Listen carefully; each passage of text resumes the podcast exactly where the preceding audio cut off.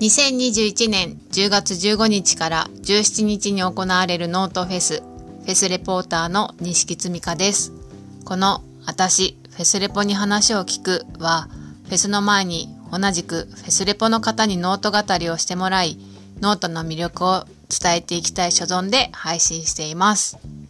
きっかけはノートを知るためにノートのクリエイターの皆さんに話を聞けばより知れるのではないかと思い、フェスレポのスレッドに提案したところ、ホイホイ参加しますと言ってくださった方がいらっしゃったので、ホイホイフェスレポの方にお話を伺いました。第3回目は、みわさん、AKA みわみわさんです。えー、一番最初に、ホイホイ乗ってくださった方です。それではお聞きください。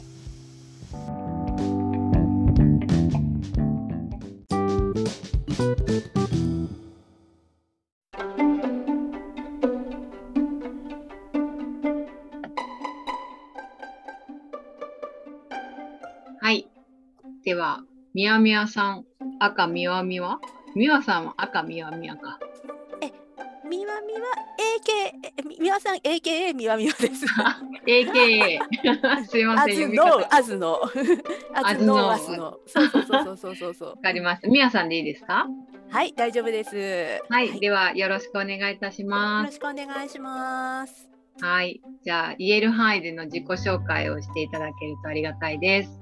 はい改めまして、えー、みわさん。AKA みわみわと申します。えっ、ー、と、はい、名前長いのでみわさんみわみわどっちでもいいです。どっちでも正直どっちでも大丈夫です。はい、はい、えっ、ー、とツイッターは始めてから今年で約10年ぐらいでノートはまだ始めてから1年ぐらいなんですけれども、うんうん。まあ、普段は本当にあの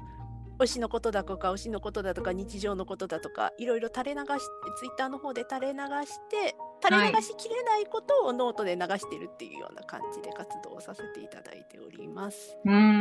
はい。まあえーの、いろいろとあの好きなものがありまして、まあ、音楽だったりとか、はい、まあ、スポーツだったら野球だったりサッカーだったりとかいろいろ見ていろいろ見てて、うん、見ててそれでまあそれで思ったこと書いたりとかっていうのとかもやったりしています。はい、あとはイベントレポートとか自分がちょっと気になってる場所行ってきたみたいな感じのことをやったりもしてます。うんはい。えっ、ー、と本業は一応経理やってます。ああ。はい。結構硬いお仕事。そうなんですよ。数字扱うんでね。えー、そうなんですよ。事務屋です。完全に事務屋です。いい言い方、事務屋って。そうですね。はい。はい。皆さんは素敵なヘッドホンとマイクがあって、音声がすごくいいですね。ありがとうございます。これゲーミングのヘゲーミング用のヘッドセットでして、うん、あの FPS だったりとかそういうあのみんなとみんなと連携してあの、はい、要はオンラインで遊ぶときによくインカムとかで使ったりして通話しながらっていう風な感じで。あとボイチャとかですね。それとかでよく使うやつなんですけど私はこれあのこういうズームとかで会社でミーティングしたりだと会社の在宅勤務中にミーティングしたりするときとかにもこれ使ってますね。あ椅子もゲーミングですか？そうですね。割とゲーミング仕様です。私ちらっと覗いて、ドラクエやられてるって書いてあって、私もゲーム全然得意じゃないんですけど、ドラクエだけはやってます。やっぱドラクエはに、まあ日本の、やっぱり皆さん、割と通過してきてるなっていう と思いますね。そうですね、はい、男女問わずにね。そうですね、男女世代世代問わずにって感じですね。うんうん。そう、宮さんは私のこの提案に一番最初にホイホイ乗りますって言ってくださって、はい、それからホイホイ連鎖が来て この 企画ができたので感謝してます。ありがとうございます。いえいえ、嬉しいです。皆さんホイホイホイホイ言ってるから、いあみんなホイホイ言ってるけど大丈夫なの？っていうましたけどね。はい、なんとかホイホイをこう捕まえて全員とできたらなと思ってます。すね、はい。はい、みわさんがノートを始めたきっかけを教えてください。はい、ノートを始めたきっかけはやっぱりツイッターとかで字数制限で伝えきれないこととかやっぱり感情とかそういう考えを垂れ流したいなっていうのがやっぱりきっかけで、そもそもあの私あの活動の中でちょっとあのアニメとかゲーム系の曲をあの自主的にやってるあの勝手にや勝手にっていうか自主的にやってらっしゃるあの同人合唱みたいなのをやってたことがあるんですけど、うんうんはい、そこの,、まあ、あの主観のやそこの団体の、まあ、メインとか運営やられてた方が、うん、この団体はこういう感じこういう意図でこういう運営したかったっていうのとかをノートで書いてるのを見て、うん、あこういうそのツイッターとかで伝わらないそういうそういうやっぱり自分のその長めの思考だったりとか、うん、そういうのとかノートにまとめると面白いだろうなその相乗効果とかも見込めるだろうしっていう部分があったので、それでノートを始めたっていう感じですね。うんその方たちがやられてたからノートをやってみようかなって感じなんですね。そうですそうです。で、うん、ノート自体の存在はあのいろんなところでやっぱりノートやってるっていうのとかが流れてきてたので、はい、ノートっていうそのメディアの存在自体はそはその時点で知ってたんですね。うんうん、ああこういうちょっとブログみたいなのがあるんやなっていう部分で、はい、あの見てたんですけれどそこでまあやっぱりその身近な人自分にとってその身近に関わっていた人がやってたっていうのがやっぱり大きな後押しにはなったと思います。うんそのなんとなく知ってた時には誰かの読んだりとかはしてたんですか？してましたね。何だったかな？何で見たのかなっていうのはちょっとおぼろげなんですけど、うん、なんか流れてきてたなっていう記憶はありますね。うん、はい、じゃあちょっと潜在意識の中にもあったって感じだったんですね。そうですね。多分刷り込まれてたんだと思います。そういうのってありますよね。ありますね。うん。わかります。はい。じゃあそのノートの楽しみ方っていうのは何かありますか？ノートの楽しみ方っていうとちょっと言葉違うかもしれないんですけど、はい。まあ、まずはあの見て楽しむっていう部分があってでもう一つがそのやって楽しむっていうか、こう活用してるっていうのとかでやってること2つがあるんですけど、はい、まず見て楽しむはやっぱりそのノートっていうのそのメディアのその特性として、うん、その自分の考え方をその、まあ、うまく、まあ、言葉は悪いですけども、まあ、それを、まあ、あのマネタイズ化してるするような仕組みとかも整ってたりして、うん、まあ、それも絡んでるんですけどそういう自分の考えをそのお金に変えたいだとか、うん、まあ、それを発信することによって自分の知名度を高めたいだとか、そういうその考えをその広めていくっていうかこういうのあるよっていうのとかをまずその何て言うか発信っていうのかな？それを発信していく人たちがやっぱり多いなっていうのは思ったんです。ね。うんうん、自分が見てるのとかもそういうあのビジネス系の考え方だったりとかキャリアの考え方だったりとか、はい、そういうのとかの分野が割と多かったりするんですよ。だからそういう、うん、だからそういうのを見てあの自分が普段その働いている範囲ではわからない今こういうトレンドが起こってるとか、うん、こういう考え方もあるっていうのとかを、うん、まずそれを見ただけでそのもう分かるっていうか、分かるというか、ああこういう考え方があるんだなっていうのとかは、はい、あの見て分かってそれで自分の引き出しを勝手に広げてる感じ。で楽しんでるって感じはします。楽しんでるっていう感じですね。うん。うん、じゃあ結構お仕事につながるビジネス系のやつも読まれてるってことですか？そうですね。特に今興味興味関心事があるのがやっぱりクラウドとか最近あの在宅勤務とかこのご時世でやっぱりやってきたじゃないですか、うんうんはい、そこで流行ってきた中で、うん、あのいろいろとその仕事のやり方とか考え方とか仕組みとか、そういうのとかが変わってきてるっていうのとかについて論じてらっしゃる方が結構いらっしゃるんですよね。そこら辺を見てじゃあ自分の職場で取り入れるんだったらどの考え方から取り入れられるかなとか、はい、ここうちの会社の問題じゃないみたい宿務の問題じゃないとかっていうのとかでそれを腑に落としていく感じ。うんなるほど。そうそうそうそうそうなんですそうなんです。なんかそうやって見てる中で宮さんがじゃあ今後これやってみたいなとか強く惹かれてるものって今の段階であるんですか？えっ、ー、といろいろとちょっとあの気になってるものとかをいろいろあの防備って形で自分でちょっと見てるやつでいくと、はい、そうだな。うん、例えばそのリモートワークの良さでどう活用していくかっていうそのリモートワーク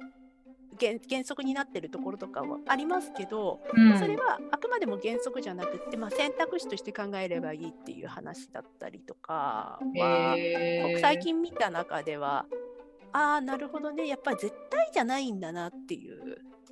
まあ、非常事態非常事態だったからこそ、うん、やっぱりあのそうそうしなきゃなっていうので原則リモート化ワーク化に踏み切ったところとかもありますけど、はい、ああるけれどもまあでもこれからそのだんだんその選択肢の一つになってうんうん、っていう話だ話は見たな見て面白かったなっていうのは思いましたね。あとは、うん、あとはそうだな面白いなって思ったのがあのこれアカウントちょっと個人名個人名ちょっと出しちゃいますけどもちょっと個人的に私が今推してるノートは、はい、あの柴田史郎さんっていう方なんですけどこの方のはい、あのこの方のね、あのノートがちょっと面白いんで、えっ、ー、と、これがあの自分ばかりが頑張ってると嫌になってしまう理由っていう記事とかはもものすごくわかると思いましたね。うん、なんかちらっと見たことある気がする。そうこれはねこれ本当自分が陥ってたのですごいわかわすごいわかるとかあったりとかあとあの自分の仕事のやり方っていうかこれはちょっと心がけたいなっていうので、はい、あの言語化で曖昧さをなくす副作用とかっていうあの言語化はねやっぱりこのチャットとかそういうリモートワーク自体とリモートワークとかになってくると結局チャットとかでやり取り増えてくるわけじゃないですか、はい、そうなってくるとやっぱ言語化っていうのは必要になってくるんですけど、うん、うん、なるほどうん、まあ確かに言語化にも利害はか、まあ、害はあるよなっていうのとかはですね。直結でちょ直結であの直結で同じ方の記事でこれこれもちょっとこれもこれだけはちょっと最後に押しときたいなって思うのが、はい、あの家庭の問題で仕事の仕事に影響が出ている社員に会社ができることっていうのはもう身近にそれがあの会社の方であった後に読んだ読んで、はい、あこれはちょっと自分の今後とか、まあ、自分の今後だったりとかその会社とかで、まあ、すぐ上がちょっとあの会社自体のボスになっちゃうっていう、うんうん、環境にいるものなので、はい、そこはちょっとあのそれはまあ今後そのより良い環境にしていくためにその自分もちょっと考えなきゃいけないのかなっていうので、それは見てて思っあるんですね。だから本当バックオフィス系もともとこの柴田さんって方が、はい、バックオフィス系のもともと方なんですけどだからそのバックオフィスの人たちに向けた文章っていうのかな。それがうんなんそれが、うん、いいっぱい書かれててバックオフィス私今それやんっていうので見ててそれはためになりますね。なるほどすいません。バックオフィスってどういう意味ですか？あの事務です。事務方です。あの要はもう経理とか裏方ってことか。そうですそうです。ああすいません。なるほど。そうなんですよ。経理総務まああとは法務とかかな。要は本当にあの裏方さんですね。うん。そのバックなんですね。そうですそうです。はい。なんかそういう記事見つけるタイミングってやっぱり自分がこう探自然に探してるのかわかんないですけどぐいぐい入ってくる時ってありますよね。そうですねノートさんがおすすめした時なんてね ついポチりますよね。なんでわかるの？みたいな。そうあああ分かってる分かってはる ここやっぱり最近のテクノロジーすごいなって思いますよね。Google さんとかも。あの自分の思考に合わせてこれどうですかって言ってフィードで流してくるし フィードで流してくるしみたいな。確かに。そうなんですよね。私ああいう時って素直になれなくてちょっと引っかかるけど見ないようにするみたいなたまにあります。あそれは、うん、それは私も気持ちは分かりますね。あります。見出しそう見出しだけで判断しないで、うん、結局それがちゃんと信頼できるメディアが書いているのかどうかっていうのは見る気がしてます。うんうん、結局それで、うん、見出しだけで引っ掛けてこようとするその個人の方だったりとか、はい、そういうのとかその個人のブログ記事とかになっちゃうと結局最後はこれは個個人の感想です個人の意見ですっていう風になっちゃうんで、うんうん、そこはやっぱりメディアのなメメディアのその信頼できるソースからまずは当たるっていうのは気をつけるようにはしてますね。見極めるとこってどこなんですか？まあ有名であるとか？うん、あのとりあえずもう発信元がどこって書いてある時点で、うん、ある程度わかるんですよ。うんうん、ああここだったら大丈夫だ。まあ、例えばエンタメ系だったらオリコンニュースさんだったりとか、うん、あとはナタリーさん。音楽ナタリーとかのナタリーさんとかだったり、ゲーム系だと本当あのファミ通さんとかそこら辺がやっぱりそのそこら辺では発言力があるっていうか自分で媒体とかも出してるような、うん、本当に現地に現地現地って主主義的な、うんうん、そういうメディアさん本当のメディアさんっていうか取材されてるメディアさんなんで、うん、まずはそこからかなっていう。プラスあとはもう大本営ですね。大本営。そうですね。あの公式の本当に公式の発表。そうですよね。間違えるわけないですもんね。間違いがないどころか、まあ、まずはそこが第一報でしょっていう。うんうんうん。そう、うん。あ見極め力ですね。そうそうそうそう一番いい例がスポーツとかで、選手の移籍とかの報道が先にメディアがちょっと出しちゃう時あるんですけど、うん、そういう時はもうスポーツファンのスポーツ見てる人間のあの共通認識としては、公式を待とう公式から発表出るまで静観なっていう あそんな世界もあるんですね。あります。結局そこで何か動いてるっていう時はメディアがちょっと先走っちゃって、はいはい、あの出しちゃって実は誤報でしたっていうのとかもなくはないんですよ。えー、毎年12件ぐらいはあるんで、うんうん、あのだからまあまずそこら辺の話とか報道が出た時はもうあの見てる人間は全員公式からお沙汰が出るまで待ちましょうかっていうのがへ筋ですね。結構なんかそういう話聞くと皆さんって幅広く見てるのかなっていう気がして。そうなんですよね。ななんかよくよく気がついたらなんか広くなってましたねっていう感じで。うん。すごい情報処理能力も長けてるのかな 私も情報いっぱいになっちゃうと何も入ってこなくなっちゃうからうん、結局自分の興味があるところっていうかその興味があって、面白そうなところに結構割とすぐ飛びついて、うん、飛びついても楽しむだけ楽しみ尽くして飽きちゃうみたいなのとか結構ありますけど、うん、その傾向はあるんですけどその中でもなんか長く続いてるものが残ってた結果がプロフィールっていう感じですね。うん。そうですね。ゲームもそうだし合唱でしたっけ？野球も。そうですね野球ももう全部そうですね。あとサッカーも？そうですね、サッカーはあの今回あのだぞ今回あの下田さんと、うん、下田さんの出られるあの3日目のトークイベントありますけども、うん、もう本当にあの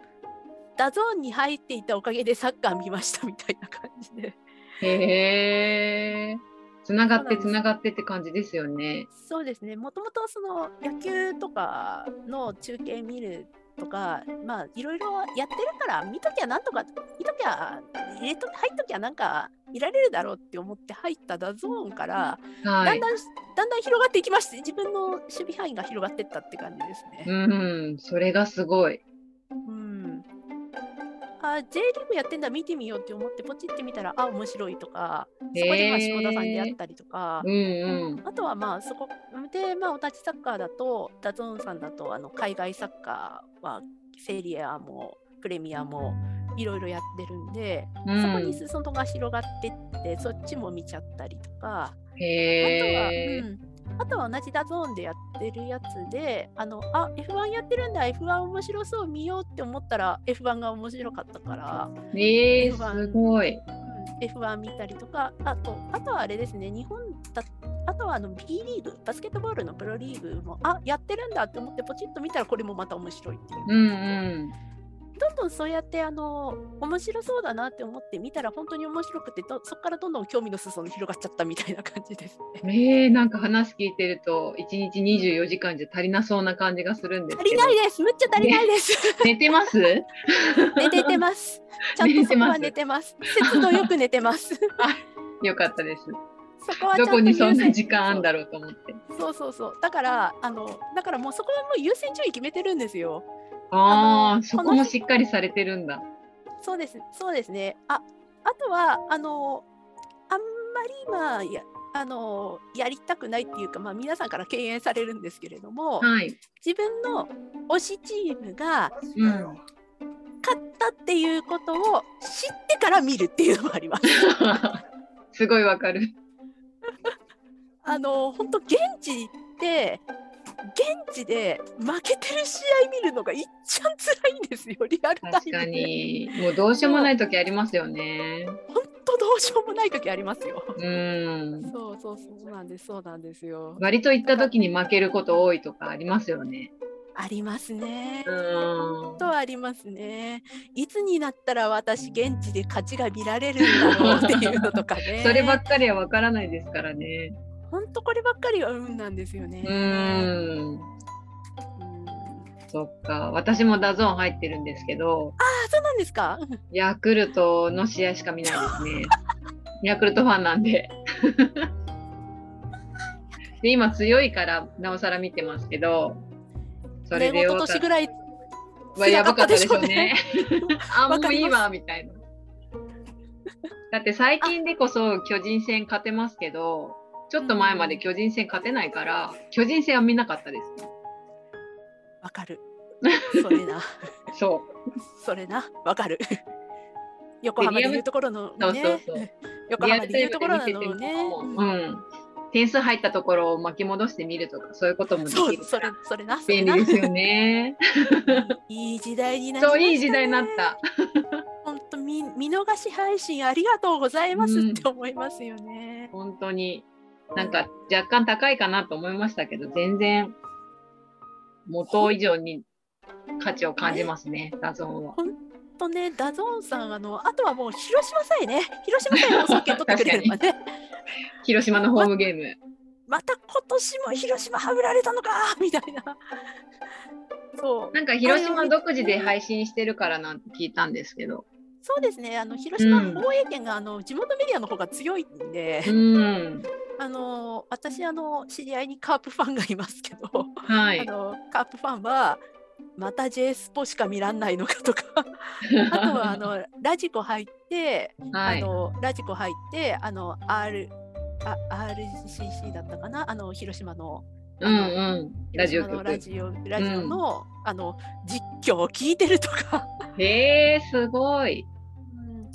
今カープのじ試合の実況がまともに触れられるのは多分ラジコぐらいだだけだと思いますよ 全国で。あ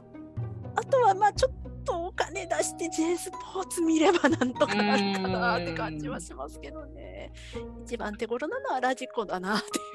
う。なるほどね。もう想像してみ聞くしかないですもんね。そうなんですよね。へえでも広島って本当広島県の人ってほとんど好きですよね。カープが。そうですね。もう、うん、あのカープ国って言われてますからね。カープ国家。すごいと思いました。サンフレッチェも好きだし。あ、そうですね。サン、うん、広島っ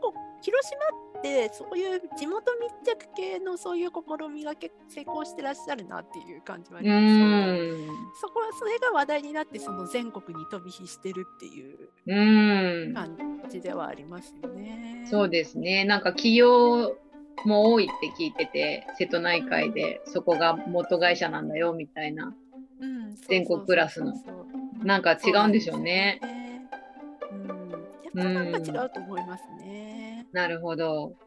うん、はい。やっぱじゃあ、うん、そうですね。地元密着系はやっぱ強いと思います。ね、なんか魅力的ですしね。そうですね。地元密着。うん、ですね。はい。他にノートの楽しみ方ってありますか？今こうビジネス系のものを見てたりなんて言って画像の話まで広がっちゃったんですけど。脱線しましたね。いや、全然大丈夫。そう。2つ目の方の方法はその自分がその書きたいことっていうのとかで楽しみ方としては、うんうん、あのそのやっぱりその字数制限のあるツイッターではその掘れないところをちょっとノートで深掘りしてみようかっていう時にやっぱりノートは役立つんですよね。だからそこでも書いてって書いてってっていう感じで。うん書く側の楽しみとしてはそんな感じですね。うん。で書いてる時に何か気をつけてることってあります？書いてる時に気をつけることは例えばこれはもうツイッターとあとはノートで共通して言えることなんですけれども、はい、その筋の人にしかわからないそのいわゆるその界隈の専門用語みたいなのとかは、うん、意識的にやっぱり使わないようにしています。スカウトとしてもこういう意味ですっていうちゃんと注釈は入れないといけないなって思ってて、うんうん、なぜかっていうと結局それ書くと内輪の話じゃんっていう、ふうになっちゃうんですよね。入っていけないじゃんって思いますよね。そうですそうですそうです。うん、入り口が入り口そその時点でもあ見るのやめようみたいなのとか、うちわ話じゃん結局みたいなのとか自分が楽しいだけじゃんっていう風になっちゃうんで、はい、そこはちょちょっとしたその外からの目っていうか自分がそのそのファンっていうかその立場じゃなくて、はい、見たとして、うん、どう思うかっていうのは大事にはしてます。書きながらこう気をつけようとかですか？もう一回読んでここはやめようとか。どんな直し方しますか？私の場合は書きながら、うん、やっぱちょっと伝わらないなってやって最後に直すんじゃなくて結構その勢いで書いてはみたけれどもあれここ伝わりづらくないっていう風に書きながら消して直してまた書いてみたいな感じでやってやってますね。でそれをやりながら構成決めてってるんですけどそれだと時間がかかるんですよ。そうですよね。ねだからあのイベントレポートだとか自分が何か言ってそれでツイッターでいろいろ発信したものとかがある場合は、うん、まずそのツイッターっていうかその自分のそのつぶやきを一旦私はあの外部サービスであのトゥゲッターっていうのを使ってるんですけど、はい、トゥゲッターで自分のそのつぶやきだけをまとめて、うんうん、でそのまとめ作って一旦そのトゲッターって形で吐き出した後に、はい、でそのトゲッターをの絵のリンクを貼っつけノートに貼っつけてそこから肉付けしていくみたいな手法、ね、おおそんな書き方があるんですね。えー、結あの私これであの効率化するんだったら自分でそのツイッターで最初にその勢いで流したものっていうのが、うん、自分の中ではやっぱりその時の熱気熱があるし、それがあるからあの私の中ではそれがその一番いい自分の中ではいい形だっていうふうに思ってるんですね。うんうん、だからそのタゲッターでその熱気っていうかそのありのまままとめてでまとめた上まとめたものを、まあ、ノートに貼っつけてそこから肉付けしていくまあ、ここで伝えきれなかったことだとかを肉付けしていった方がいいのかなっていうのにやっとたどり着いた感じです。すごいそのつぶやいたことがショーの始まりみたくなるってことですよね。ショーの始まりショーの始まりっていうかまあ、あのこういう風な感じで書いて 書いてましたっていうのでちょっと伝えきれなかったこと書いていきますねみたいな感じ。でそこからまあつなげていく感じでやったりはしてます。どうやって発見したんですか、はい、その方法。ああそれはそうですね。あのこれきっかけがあって、はい、あのちょっと自分の方であの奈良にあるちょっとあのオタクの皆さんに優しいカフェがありまして、はい、そのカフェにちょっとハマっちゃツイッターきっかけでハマって、うん、まあ、そこがちょっとあの宣伝メディアがツイッターしかなかったもんですからそれでツイッターでどんどん発信してったっていうか、はい、ちょっと通販ちょっとそこの通販でこんなん買ってみたよ飲んでみたよっていうのとかやった結果果が、はい、まああのご本尊に補足されるという 結末を迎えそうなんですよ。でそれを見てああこれで本人捕まってまあツイッターでまあ人気っていうかまあいろいろ見られたんだなっていうのがあったんですね。うん、じゃあだったらそのそれをベースにして自分で記事書いた方がその一から記事立ち上げて自分で文章を書いていくよりかはちょっと楽になんじゃないかなっていうふうにそこで気づいたんですね。すごい。それを自分で発見するっていうのが。そうそうなんですよ。結局そそれ土台にして書くんだったらもう土台になるものがすでに出来上がってるじゃないですか、うんうん、だからそれを土台にしたところから発展させてきゃええやんっていうふうにへえでっていうところですね。ツイッターとノートがこんなに連携するとはっていう驚きです。そうですね。で、うん、結果、その結果のトゲッターの公式さんがですね、はい、あのそれで書いた多分第1号になるのかな、その記事を、えー、っと、トゲッターさんの、えー、公式ノートが補足するという。素晴らしい、なんか。補足して、はい、あの補足してあの公式ノートそのトゲッターさんの公式ノートさんが、うん、えーとまあ、マガジンそのトゲッターとノートを連携させて書いた記事を、うん、あの独自にあの収集されてるらしくって、はい、そこのマガジンに気づいたら入れられてたんですよ。えー、すごいですね。あの通知来た時ビビりましたね。そうですよね。え？みたいな。通知見て、え？ってなるんですよ、本当に。うんうん。補足されとる なったんで、ああやっぱりトゲッターでそうやってまとめてそういう外部サービスで一旦まとめてその形作っといてその、トゲッターからもやっぱり結局見る方っていらっしゃる元のまとめ見る方っていらっしゃるからそうですね。それそうですね。それ土台にしてそれベースに書いていくっていうことでまあ相乗効果っていうかそっちの方がまああの言い方悪いですけどあの、うん、うん、まあビューも増えるし みたいな。ああやっぱりああこれトゲッター経由から来てんのかなツイッター経由かなみたいなのとかそれともノートのトップから来たのかみたいな。とかで、うん、だからその自分のその土台として作ったものも結局その土台のところで見てくださってる方がいる。っていうところがあるので、そういう点ではそこをベースにして構築してた方がいいのかなっていうのは思いますね。いいですね。なんかすごい勉強になります。うんなんでみんなやんないんだろうっていう部分。いやもう全然発想なかったです、ん、やってる人も一応いるにはいるみたいなんですけどねっていう。う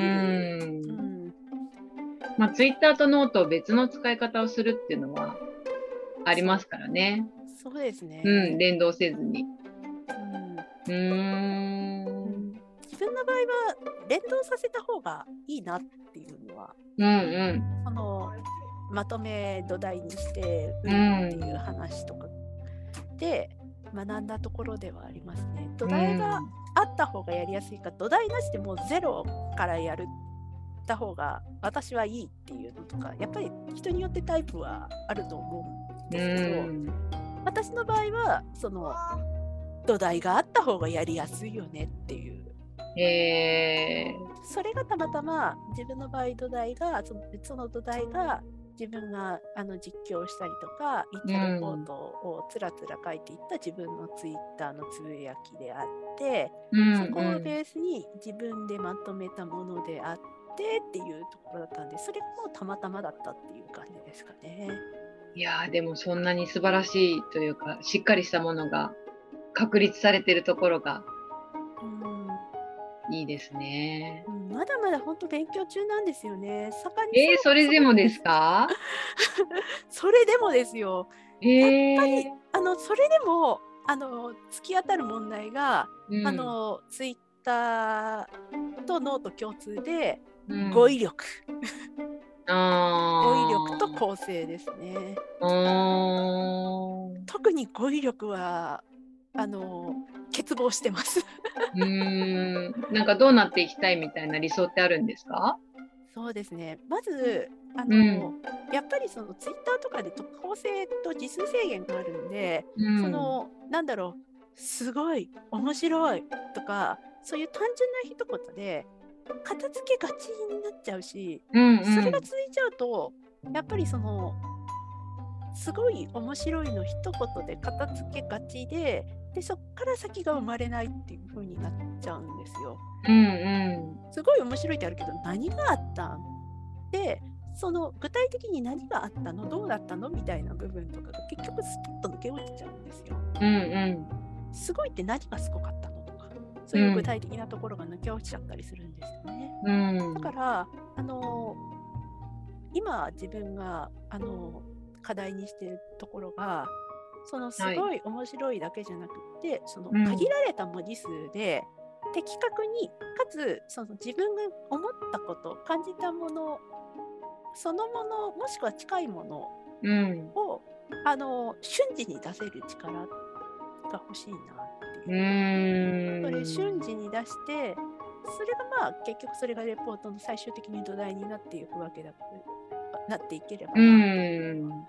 もう最終的にも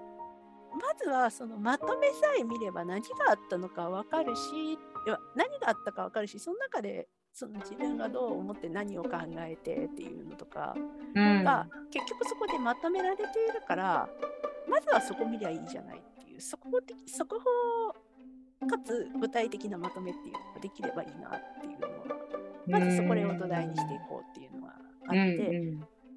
かつその土台をベースに結局あのそこで書ききれなかったこととかを、うん、これもまた具体的でかつその他の人に伝わるようにっていう形で、うん、他の人にちゃんと具体的に伝わる形でアウトプットしていかなきゃなっていうのは思っててそういう意味では語彙力が足りないんですよ。本当に。なんかその瞬時に伝えたいっておっしゃってたんですけどそのためにやってることとかこれからやりたいことってあるんですか？瞬時にそうですね。瞬時そう。だからこそその見たものをその外にアウトプットするにしても、うん、そのアウトプットの過程でその外に伝えなきゃっていう外に分かりやすくっていうそういうのでやっぱり一旦フィルターかませなきゃいけなくなるんですけど、うん、そのフィルターの処理速度をやっぱり上げたいなっていうのを思ってて、はい、で自分の場合はそれがあのある種のパターン化っていうか、うん、こう思った時はこの表現すればいいだろうみたいなのである程度固定化していきたいなっていうのは思ってるんですね。うんそれをこう模索してるって感じですか？そうですね。で、うんそうですね。で、語彙力ですよ。うん、行き着く先は語彙力。うん、そうなんですよね。結局その言葉を一番的確に表現できる言葉は何かっていうのをやっぱり模索していかなきゃいけないし、そのための勉強はしていかなきゃいけないしで。うん、すごい。で、これが実は自分の仕事の場にも生かされてくるんですけれど、はい、仕事の場合はその例えばそのこういう処理をしてくださいっていう、まあ、経理の仕事だったら経費生産だったりとかで、はい、こういうふうなあの、まあ、こうこうこういうことなんでこういう処理をしてくださいっていうのあるんですけど、うん、そのこうこうこういうっていうののその理由の部分をすっ飛ばしてあの理由の部分はいいからとりあえずどうすればいいか教えてほしいっていう人がやっぱ多いんですよね、やってる過程で思うのは。時間省略みたいな感じですか？そうそうそうそうそうそう特に営業さんとか。うん。なんかいつも急いでますよねそう急いでてやっぱり自分の本業その仕事取ってくるとか、うん、そういうのとかにやっぱりその自分の本文に集中したいっていうのがあるからそれ以外のところにリソース使いたくないんですよ。うん、そのまあやり玉に挙げられてるのが大体こういう事務方なんですよね。バックオフィス。その通りです。うん書類不備があったから、うんうん、書類不備があったからここはこう直してくれっていうのとかで、うん、こういう理由だからこう直せっていうとだからどうしたいどうしてほしいのっていうふうに結論から言えっていうふうになっちゃうわけなんですよ、性質として。はい、だから結局その「どうしてくれ」の中でその「どうしてくれ」ってあのこうこうこうしこうこうしてくれっていうのをもう分かりやすくその人がやりやすいようにっていうのは、心がけているんですよ。そのためにはやはり表現とかも気を使わなきゃいけないですし、うんうん、その表現で本当に伝わるのかっていうのは。あね、なんか実践を通してこう語彙を増やしていこうっていう感じなんですね。そうですね私の場合もやトライアンドエラーになってる感はありますね。いやー素晴らしい挑戦し続けて私もずっとすごいしか言ってないですけど 反省します。特にね、はい、あのー、近くにその人がいて、うんはい、あのー、口頭で伝えられる口頭で伝えた方が早い時もあるんですけど、はい、結局離れてる人とかになっちゃうと、チャットメールの文面だけのやり取りになっちゃうじゃないですか。うん、そうなってくると本当にその文面を見ただけでどうすればいいか、うん、っていう話をしなきゃいけなくなってくるんですよね。うん理屈はともかくとして、はい、まずは何をすべきなのか。うんそうそこからスタートしそそこをまず起点に置かないといけなくなっちゃうんですよ。うん、うんだからもうあの特に書類不備の多い人とかはね 困るんですよ。だからああこの人またこれでやらかしてるわ みたいな感じなとか。そうですよね一回じゃ終わんないですもんね。そうなんですよね。だからその人が分かりやその人にも分かるように噛み砕けかなきゃいけないっていうのは。あそう噛み砕いてかつちゃんとそのこちらが意図している通りのことをやってもらいたいなっていう。へえー、なんかそこに優しさも感じますね。そうですね。で、さらにそこに伝え方として、うん、本当申し訳ないんですけどっていう。うん。本当すいません。すいませんっていううん思いは乗せるようにしてます。なんかその、裏方で働いてるからこその皆さんの優しさなのかなってそうですね。うん。本当すみません。だけど私の仕事進まないんでほっとよろしくお願いしますね。みたいな感じで、うん、ねっていうふうにあのまあ普通の人だったら思うんですけどこれがあの上になってくるともう圧かけますね。私。は。まあ時と場合によりますよね。まああの特に私の場合は相手にする割合が一番多いのが、うん、あの私の上であり、あの会社の一番上なんで。うん、あのそこがしっかりしてもらわないとやっぱりねっていう部分はあるんですよ。だからその分あのこっちがちゃんとハンドリングしないとっていう部分はあって。ただ私もハンドリングに失敗して2人揃ってあたふたする時がありますね。まあね。そういう時もありますよね。そう。だからあのそその場合はあの私の場合はもう直属の上がもうすぐ近くにいる立場なので、うん、文字で伝わりづらい。まあ文字で分かってくれる時はあるけれどもあのそれでも意図しない方向に行っちゃったら、うん、もう即あの部屋行きますね。うん。ちょっとすみません。これのことなんですけど みたいな。いつでもね行けるからね。そうはそこにね遠慮え遠慮して入った方がいいっていうのはやっぱりっていうのは考え方としてはまあ分かっちゃいるんですけど、うん、分かっちゃいるんですけどもそこに遠慮が混じって余計にそのなんていうか自分がややこしくしちゃうっていうか、うん、そこになっちゃうとやっぱダメだなって思っちゃうんでもうズカズカ入っちゃうっていうなるほど。だから、うん仕事のスタンスの話に結構出すにちょっといろいろ話振っちゃいましたけれども、うん、その仕事とかでもその具体化するとか的確な言葉で伝えて瞬時に伝えるっていうのは、うん、やっぱり生かされてる部分はあるので、うん、その生かされてる部分はあるんですね。だからその、ノートとかでもうノートでやってそれが仕事でも生きて仕事で生きたことがノートに生きてみたいな感じのことになってるのかなっていうふうには私は思ってます。はい、えー、すごく全てがリンクしてる感じがしました。仕事もノートもツイッターも。そう、うん言ってることはねあのツイッターとノートは結局その趣味の話なんです。趣味の話で仕事は仕事でリアルの話だからそこの住み分けだけされているだけで、うん、考え方は多分リンクしてんだと思いますね。うん。なるほど。じゃあすいません。最後に、はい、日常生活する上で大切にしていることを教えてください。言葉にすることかな。その自分がその自分がその思ったこととか、うん、その考えたことっていうのはそのうやむやにしないようにはしてますね。だから、うん、その例えば思った感情だったりとかその思いの裏にどんなことがあったのかっていうのまで落とし込むてそれを踏まえた上で伝えるっていうことは知っているのと、うん、あとはその的確性格ですかね。だからその、うん、そう。的確さと正確さ、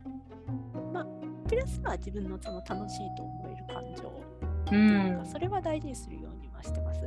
やっぱりその楽しそうっていうか楽しいっていう思いとか、そういう熱量っていうのはやっぱ外に伝わると思うんですよ。はい、実際あの私のしああの私の主人があの、はい、私とあの、まあ、結婚しようっていうふうに決めた理由なんこうで聞かれるのが、はい、美和さんが、うん、いろいろそのライブとかで、うん、楽しそうにしてるしてるのを見見てたからっていう。楽しそうだなって思ってこの人なら一緒に楽しめると思ったっていうふうに言ってくれたんですよ。ああ、そうだ、これ外に乗るんだよな。そうこれ外に乗るんですよね。切りますか、これ。大丈夫ですよ。大丈夫ですよ。言っちゃっていいですよ。あの、そういう話を聞いた方がいいかもしれない。あ、そうですよね。あの、それで、あの、だから、そういう楽しさとかって、うん、あの、やっぱ人に伝播していくと思うんですよ。うんうん。そう、自分が楽しそうにしていれば、その楽しいことにあなんか楽しそう自分も興味持った面白そうとかっていう風にして、うん、例えば自分が推してるものとかに興味持ってくれる人が増えてってわあ嬉しいっていうのとかもあるあるし、うん、その楽しそうな部分に惹かれて、うん、そのまあ主人だったりあの知り合いだったりとかどんどんその付き合っていく幅が広がったりしてとか。とかやっぱりそうやってあの楽しそう楽しいことをやっぱりその伝えていくっていうかそれでまああとはいろんな人とつながっていくっていうのが自分の人生に彩りを与えてるなって思って彩り。そうなんですよ、まさに今回のそのノートフェスレポーターっていうを運よく あのお話をいただいて今サークル活動でこうやって錦つみかさんとかといろいろつながってってたつながってるっていうのはやっぱり本当に今あの今本当に励みになってるっていうか今日はそうサークルでどんなことが起こってるんだろうとりあえず見とくかみたいな感じで見てたらあなんか楽しい話始まっとるみたいな感じでうん。かなっていうのとかもあったりしてうん。そうそうなんですよ。だからそれがその仕事ばっかりとかで味気なかった日常に彩りができたみたいな。励みになるものができたみたいなのとかは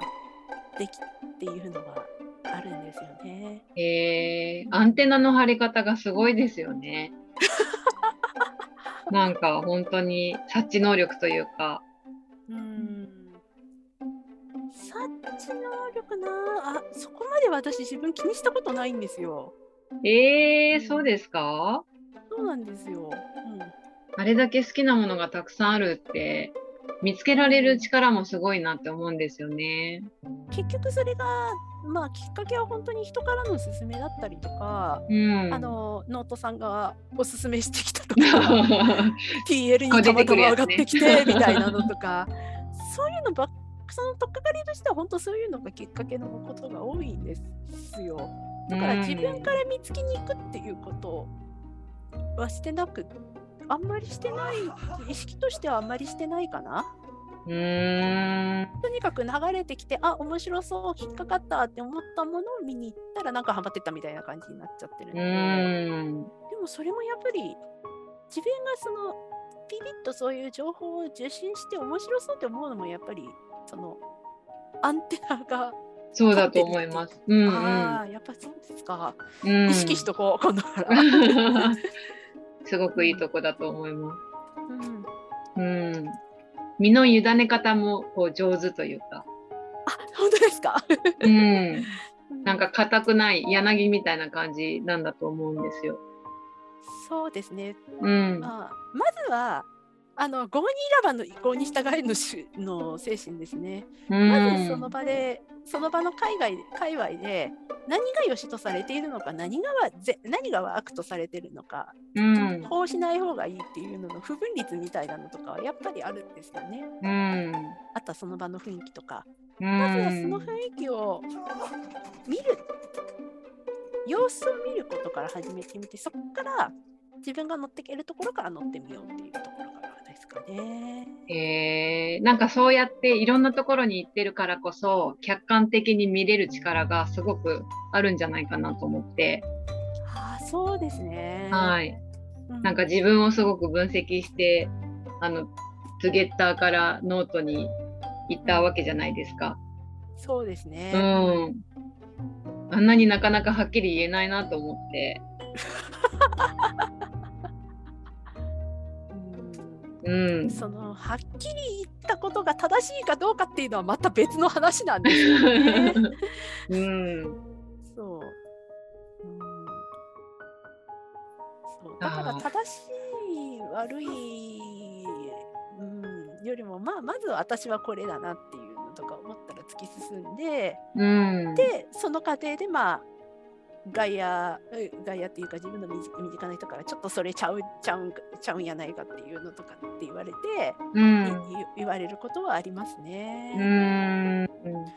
そこにそこに対してちょっと柔軟にできてないっていうところがちょっと今自分のかあんまり柔軟にできてないなっていうのとかはちょっと自分の課題なので、うん。ちょっとそこは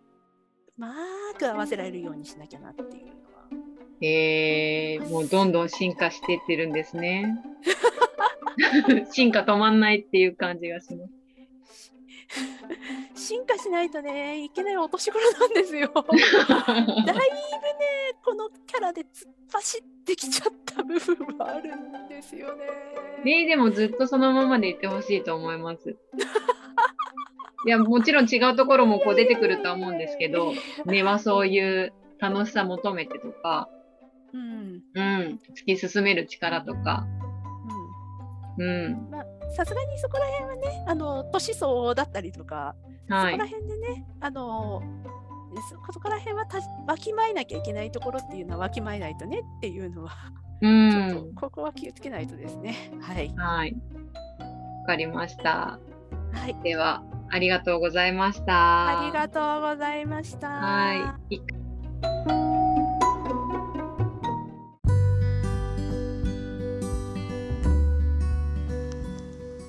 みわさん、AKA みやみやさん、ありがとうございました。